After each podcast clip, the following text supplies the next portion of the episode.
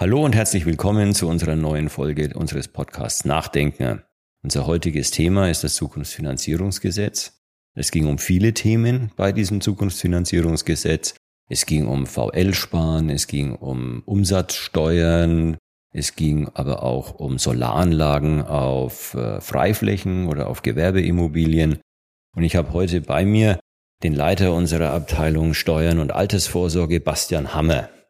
Hallo Bastian. Hallo Thomas. Du warst gestern in Berlin im BMF. Da gab es eine Diskussionsrunde. Worum ging es da? Genau, wir waren gestern eingeladen vom Finanzministerium zu einer Diskussion um die Frage, wie man es steuerrechtlich regeln kann, dass Fonds auch in Solaranlagen und in Infrastruktur investieren können. Und? Wer war da noch alle so eingeladen? Neben uns auf Seiten der Vertreter der, sage ich mal, der Fondsindustrie und der Immobilienindustrie waren auch der BAI und der ZIA. Dazu waren geladen die Vertreter der Anlegerverbände, das heißt der GDV, die ABA, die AKA, die ABV. Aber es waren auch Vertreter von den Stadtwerken mit dem VKU, mit der Energieindustrie, dem BDEW sowie der Erneuerbaren Energieverband BEE e mit dabei. Also eigentlich die komplette Palette die sich mit dem Thema privater Investments in die Energieinfrastruktur auseinandersetzen, um einfach mal einen runden Tisch zu machen, um über das Thema mal von allen Seiten sprechen zu können und zu sehen, wie die verschiedenen Interessenlagen sind. Und sind die Interessenlagen so verschieden? Eigentlich überhaupt nicht.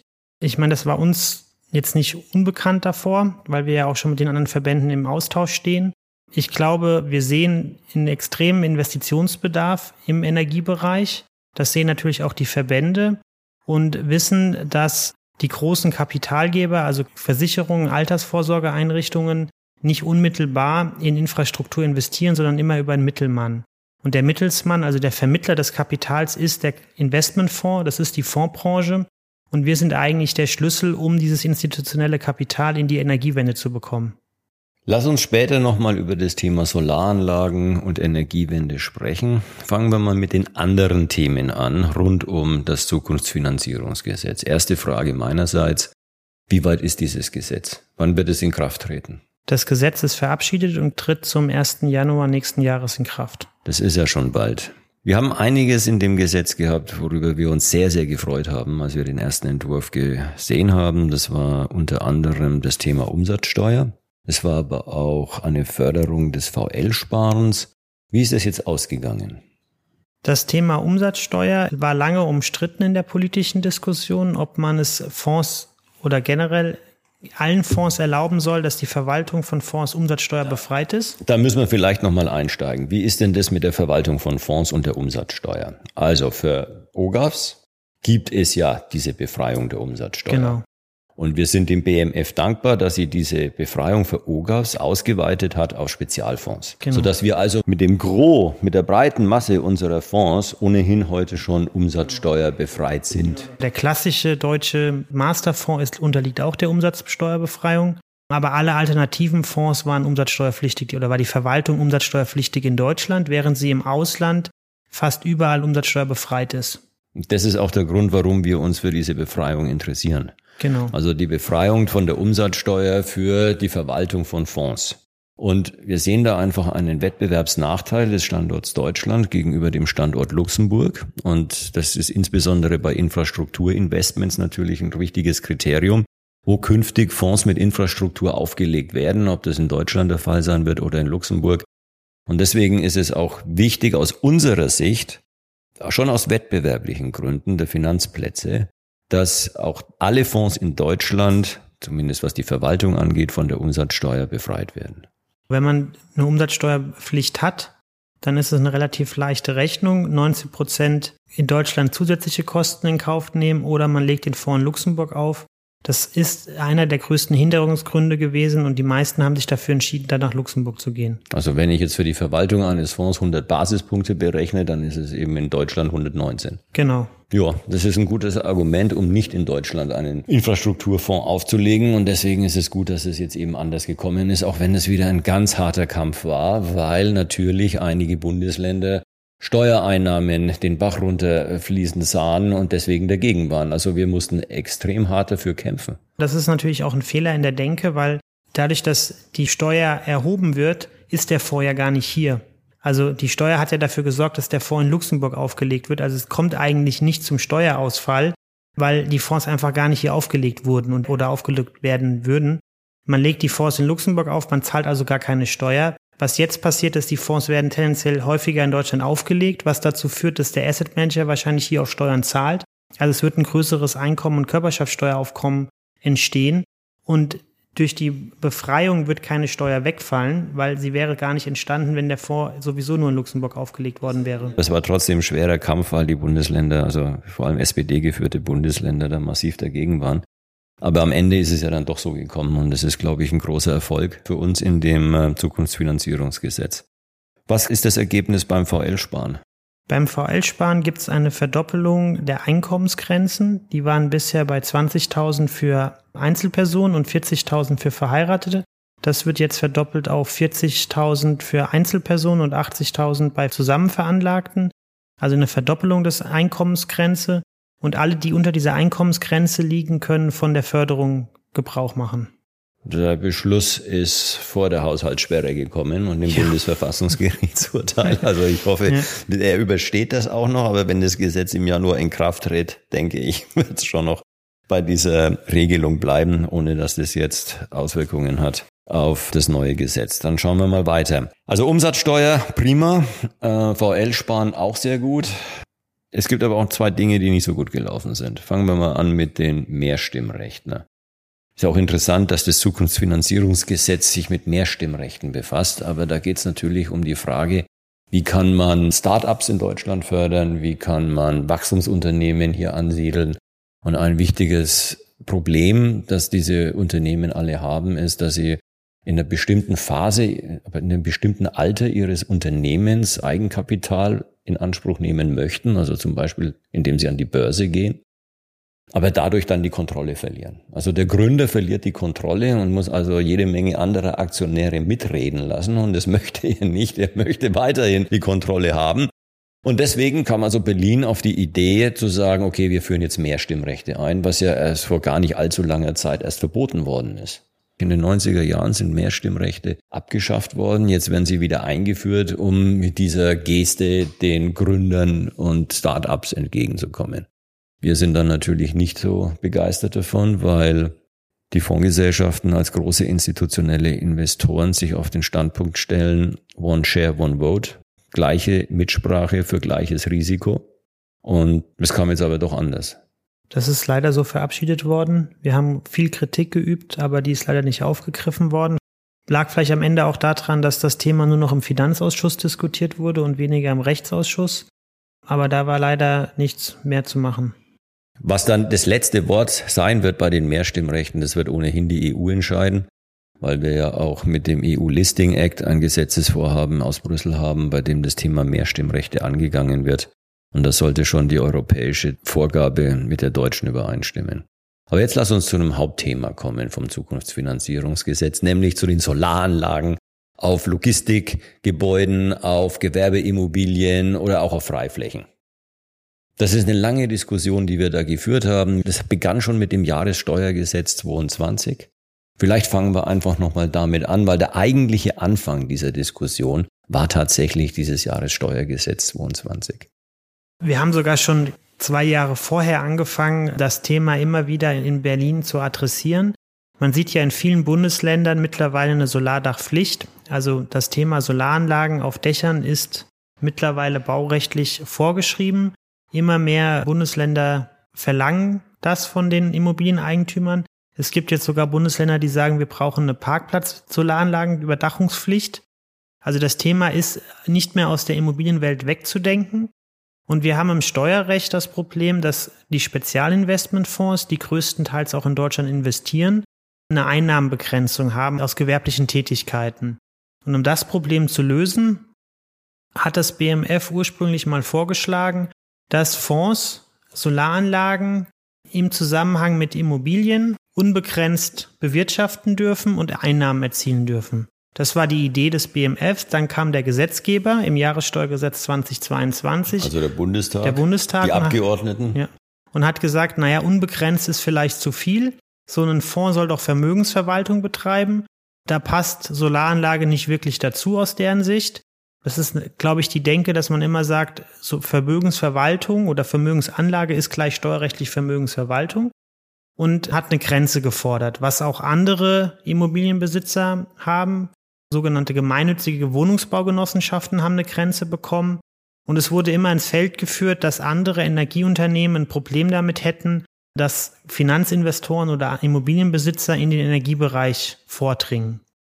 Und deswegen hat der Bundestag damals beschlossen, eine 10%-Grenze einzuführen für Solarenergie und es eben nicht, wie das BMF ursprünglich als Idee hatte, unbegrenzt zu machen. Also das ist ja schon ziemlich paradox. Baurechtlich sind wir verpflichtet, Solaranlagen auf Dächer zu bauen. Steuerrechtlich wird es uns aber verboten in einem Maß über 10 Prozent. Richtig. Das ist ziemlich grotesk. Deswegen haben wir uns da auch lauthals drüber beklagt. Das äh, passt auch nicht so richtig zu den hehren Zielen, die die Bundesregierung beim Thema Klima verfolgt. Es steht ja sogar im Koalitionsvertrag drin, dass im Prinzip jedes Dach genutzt werden soll. Ja. Also es ist klares Ziel der Bundesregierung, wir wollen alle Dächer nutzen. Das ist Ziel der Solardach- oder Solarenergiestrategie des Wirtschaftsministeriums. Aber wenn es dann konkret wird, genau. wenn man dann über Steuern spricht, dann ja. ist es schnell gescheitert. Und so ging es uns eben auch mit dem Jahressteuergesetz. Wobei man muss ja dazu sagen, wir sind ja sogar bereit, Steuern zu zahlen. Also es geht ja nicht darum, dass wir das Ganze steuerfrei machen wollen. Das ist ja immer so ein Kritikpunkt, der geäußert wird. Ein Fonds ist vermögensverwaltend und ist deswegen von der Besteuerung erstmal befreit, damit der Anleger so besteuert wird, als hätte er direkt in die Assets investiert. Das ist ein also wichtiger wir, Punkt. Wir wollen, wir haben, der Fonds darf keine zusätzliche Besteuerungsebene darstellen, weil er dann einen Nachteil gegenüber der Direktanlage hätte. Das stellt das Investmentsteuergesetz sicher. Aber wenn in der Direktanlage Steuern anfallen, dann ist es vollkommen in Ordnung, dass es auf dem Fonds auch die Steuern anfallen. Also man will keine Besserstellung haben, sondern man will im Prinzip einen Gleichlauf auch mit der Energieunternehmen haben. Also wir würden selbstverständlich für die Einnahmen aus dem verkauften Strom Gewerbesteuer bezahlen. Und Körperschaftssteuer. Und Körperschaftssteuer, genau. Also wir wollen hier keine steuerliche Besserstellung. Es geht eher um die Problematik, wie wird der Fonds dann besteuert? Und verliert der Fonds seinen Status als Fonds, wenn die Einnahmen aus dem Verkauf von Strom eine bestimmte Grenze überschreiten? Und das ist in der Praxis extrem schwierig vorherzusehen, weil ich nicht weiß, wie sich der Strompreis entwickelt. Ja, und ich weiß, ich weiß auch nicht, nicht was wie die passiert. Sonne scheint. Ich weiß was nicht, weiß ich, ich habe hier 15 Prozent. Ich darf bis zu 20 Prozent meine Einnahmen in einem Immobilienfonds aus dem Verkauf von Strom erzeugen. Aber erst seit jetzt mit dem Wachstumschancengesetz. Bisher, also wir waren ja noch Bisher in der Welt. 10, genau. genau. Wir waren ja noch in der Weltjahressteuer seit 20. Genau, wir sind ja noch im letzten Jahr. Stimmt. Also im letzten Jahr war die Grenze 10 Prozent. Ich erzeuge 5 Prozent meiner Einnahmen aus dem Verkauf von Strom. Plötzlich fällt mein Hauptmieter aus, kündigt und plötzlich schießen diese 5 Prozent in die Höhe und es werden aus 5, sagen wir mal 15 Prozent. Und plötzlich verliert der Fonds seinen Status und damit müssen in einer logischen Sekunde alle Gewinne, die der Fonds gemacht hat in der Vergangenheit, realisiert werden und damit versteuert. Und das sind natürlich erhebliche Steuerzahlungen, die dann für institutionelle Kunden fällig werden würden. Und deswegen kann kein vernünftig denkender Asset Manager dieses Risiko eingehen. Deswegen nutzt uns diese 10%-Grenze nichts. Ich habe jetzt leider die Pointe schon vorweggenommen, indem ich von den 20 Prozent gesprochen habe. Diese 20 Prozent sind ja erst später verabschiedet worden. Lass uns nochmal den Weg dahin äh, nachvollziehen. Wie kamen wir dann zu den 20 Prozent? Wir haben, nachdem die 10 Prozent verabschiedet wurden mit dem Jahressteuergesetz, natürlich sofort wieder den Finger versucht in die Wunde zu legen und aufzuzeigen, dass 10 Prozent einfach nicht ausreichen. Vor allem, wenn man sich anschaut, dass die Spezialfonds die größten Immobilienbesitz im Logistikbereich haben, wo wir auf Basis von Zahlen des BIS errechnet haben, dass man teilweise bis zu 70 Prozent im Verhältnis zu den Mieteinnahmen Einnahmen aus Strom erzielen kann, also bei den ganz großen Dachflächen. Und das ist ja eigentlich genau das politische Ziel, diese Flächen zu nutzen. Wenn ich dann einen Fonds habe, der ausschließlich oder überwiegend in Logistikhallen investiert, was in der Praxis auch oft die Realität ist, dass ich Themenfonds habe, dann ist so ein Fonds eigentlich ausgeschlossen von der Teilhabe an dem Solardachausbau. Und deswegen reichen 10 Prozent nicht. Wir sind dann zur Politik gegangen oder zum BMF, haben darum gebeten, dass man darüber nochmal nachdenkt. Das BMF ist weiterhin eigentlich fachlich der Überzeugung zu sagen, es macht keinen Sinn, diese Grenze einzuführen. Die logische Grenze ist eigentlich die Dachfläche.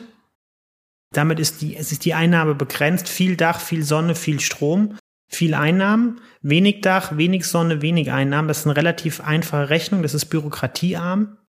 Das kann jeder nachvollziehen. Aber man hat Angst, weil die Politik einmal gesagt hat, es gibt eine Grenze, dass jetzt man sozusagen mit diesem grenzenlosen Vorschlag, der schon einmal abgelehnt wurde, nochmal ins Rennen zu gehen. Und dann war der Kompromiss zu sagen, okay, man tastet sich langsam ran und hat vorgeschlagen, man verdoppelt die Grenze, was auch keine Selbstverständlichkeit ist in einem Gesetzgebungsverfahren, dass man es im zweiten Jahr nochmal angreift. Also man hat aus 10 eben diese 20 Prozent. Oder man macht gemacht. jetzt 20 draus. Das Gesetz ist. Und wir Bundestag sind immer noch nicht zufrieden. Wir sind immer noch nicht zufrieden, weil natürlich die Problematik, die wir vorhin besprochen haben, nach wie vor besteht. Es ist nicht kalkulierbar. Was machen wir bei einem Ausfall des Hauptmieters? Was machen wir bei einem plötzlichen Anstieg der Strompreise und so weiter? Plötzlich wird diese Prozentgrenze gerissen und wir haben die Gefahr eines Statusverlustes des Fonds. Das ist nicht kalkulierbar und das können wir auch nicht riskieren. Ich glaube, ein weiteres Thema ist ja auch, was machen wir, wenn wir mal energetisch sanieren wollen? Meistens muss ich ja dann den, die Mieter alle rausschmeißen. Das heißt, ich habe ja eine Phase, wo so ein Objekt keine Miete erwirtschaften kann. Das steht ja. uns ja auch eigentlich vor der Tür. Stimmt. Ich werde extrem in meinem Handeln extrem eingeschränkt und am Ende ist eine Steuergrenze eigentlich die entscheidende Maßgröße, wie ich mein Portfolio verwalte. Das kann ja eigentlich nicht im Ziel des Steuerrechts sein. Ja, auch nicht des Anlegers im Absolut Übrigen. Nicht, also es ist ja immer noch, es ist ja kein Steuerfonds, es ist ein Immobilienfonds. Also deswegen waren wir immer noch unglücklich über die Regelung, auch wenn es natürlich ein nettes Entgegenkommen des BMF war, diese Grenze zu verdoppeln, aber trotz allem, das reicht uns nicht. Deswegen haben wir ja gehofft, dass durch das Zukunftsfinanzierungsgesetz das Problem endlich gelöst wird und zwar in dem Sinne, den du schon genannt hast, nämlich die Grenze der Einnahmen aus dem Verkauf von Strom richtet sich nach der Fläche des Daches. So kam es aber dann leider nicht. Genau. Wie konnte das denn schiefgehen? Jeder redet vom Klima. Das wäre doch eigentlich ein Selbstläufer. Das denkt man so. Ja, habe ich auch mal gedacht. Nach, sage ich mal, zwei Jahren ist man dann aus dem Traum auch aufgewacht. ähm, also das Zukunftsfinanzierungsgesetz hatte ursprünglich vorgesehen, dass man erstmal Rechtssicherheit im Aufsichtsrecht schafft und klarstellt, dass Solaranlagen erworben werden dürfen von einem Immobilienfonds und dass diese auch die Solaranlagen betreiben dürfen. Das war davor schon BaFin Verwaltungsauffassung, aber einfach um Rechtssicherheit zu haben, ist es ganz gut, wenn es dann auch klar im Gesetz steht. Und darüber hinaus sollten Immobilienfonds auch die Möglichkeit bekommen, in Freiflächenanlagen investieren zu dürfen, zumindest im kleinen Umfang. Man hat da eine 15%-Grenze vorgesehen. Was, glaube ich, auch ganz sinnvoll ist, vor allem für die Fonds, die nicht über große Lagerhallen verfügen, einfach immer vor dem Hintergrund, dass der Fonds gerne so viel Strom produzieren möchte, wie seine Mieter verbrauchen. Das macht irgendwo Sinn, ähm, funktioniert aber bei bestimmten, kommt immer so ein bisschen drauf an, wie die Immobilienportfolien zusammengesetzt sind, dann funktioniert das mit der Dachfläche nicht. Deswegen ist der Bedarf da oder der Wunsch da auch dann in Freiflächenanlagen investieren zu können. Und dann kommen wir wieder zu der Grundfrage, die wir immer wieder diskutieren und auch am Montag diskutiert haben mit dem BMF. Ist denn ein Fonds zwingend vermögensverwaltend tätig im Sinne des Steuerrechts? Oder ist Kapitalanlage nicht eigentlich ein viel größerer Begriff mittlerweile und muss das Steuerrecht dem Weltbild des Anlegers folgen und eigentlich unterscheiden, es gibt einen Teil der Kapitalanlage, der ist steuerrechtlich vermögensverwaltend und es gibt einen Teil der Kapitalanlage, der ist gewerbesteuerpflichtig. Und da gibt's eben in der Abwicklung am Ende Probleme, wo unter Umständen wir in eine Situation kommen, wo Anleger momentan in der aktuellen Ausgestaltung des Investmentsteuergesetzes keine Steuern zahlen würden. Oh. So, und das. Steuerlücke. Eine Steuerlücke. Uff. Also das Wort Steuerlücke ist einfach sozusagen der Showstopper.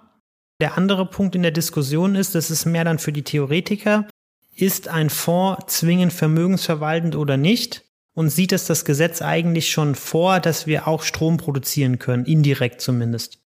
Da gibt es eben Bedenken auf BMF-Seite und die Politik hat dann festgestellt oder hat dann mitbekommen, da gibt es eine Steuerlücke und wenn ein Politiker eine Steuerlücke sieht, insbesondere im Finanzbereich, das ist sozusagen eine rote Linie, da geht Seit keiner drüber. Seit Cum-Ex ist das Wort Steuerlücke ganz weit oben. Also sobald eine Steuerlücke droht, werden eigentlich alle Politiker sofort hellhörig und man hat kaum noch eine Chance. So ging es uns auch diesmal. Genau, wir haben immer gesagt, wir sind bereit, die Steuern zu zahlen. Wir wollen keinen Steuervorteil haben. Ich glaube, das funktioniert auch vor dem Hintergrund der aktuellen Haushaltslage nicht. Es gibt einfach Investments, die sind steuerpflichtig, die muss der Anleger dann auch versteuern.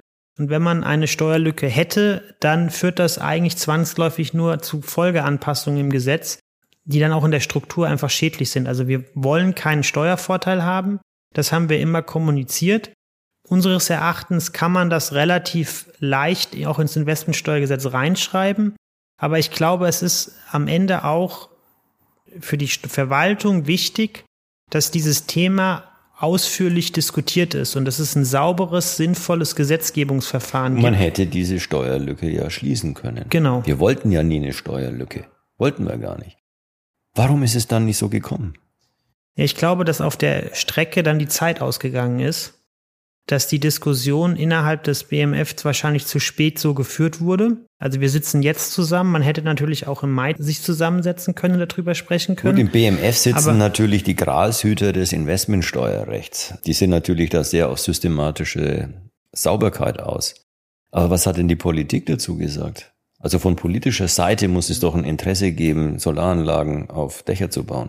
Also vielleicht an der Stelle, ich glaube, es ist wichtig, dass wir im BMF Leute sitzen haben, die darauf achten, dass ja. das alles passt. Da habe ich volles Verständnis dafür, dass das, BM, das BMF ist für diese steuerliche Reinheit verantwortlich. Das finde ich völlig richtig, dass das BMF da auf bestimmte Punkte hinweist. Aber es ist, wie du sagst, was wir brauchen, ist der politische Auftrag, ja. dass das, was in der Sonntagsrede gesagt wird, wir wollen das, genau, genau wir wollen das private ist am Ende der Bundestag. Genau. Und, und nicht der, das BMF. Und es geht darum, dass in der Gesetzesbegründung am Ende steht, es ist vollkommen in Ordnung, dass ein Investmentfonds Infrastrukturinvestments tätigt und dadurch indirekt in die Energieerzeugung investiert. Und dann ist sozusagen die Aufgabe zu regeln, dass es kein, dass es ein steuerliches Level Playing Field ist. Genau. Und diesen Auftrag traut sich die Politik nicht so richtig zu geben. Da hätte ich doch erwartet, dass wir mehr politischen Rückenwind bekommen. An wem ist es denn dann letzten Endes gescheitert? Die FDP, der ja das BMF gehört, die wollte das ja.